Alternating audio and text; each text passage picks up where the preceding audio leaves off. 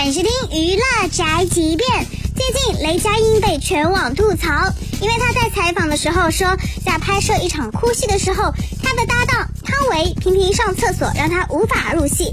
汤唯听完之后自责到落泪。我最受不了他是什么啊？我可以说吗？说。我最受不了他是说，就是那个我演激动的戏的时候，他老上厕所。就是拍了十条啊，得中间得上三回厕所。情感一来的时候，他我这情感一来了以后，导演我要上个厕所，那个是怎么了？你是不是故意的？我得重新酝酿。是不是故意的？真的对不住。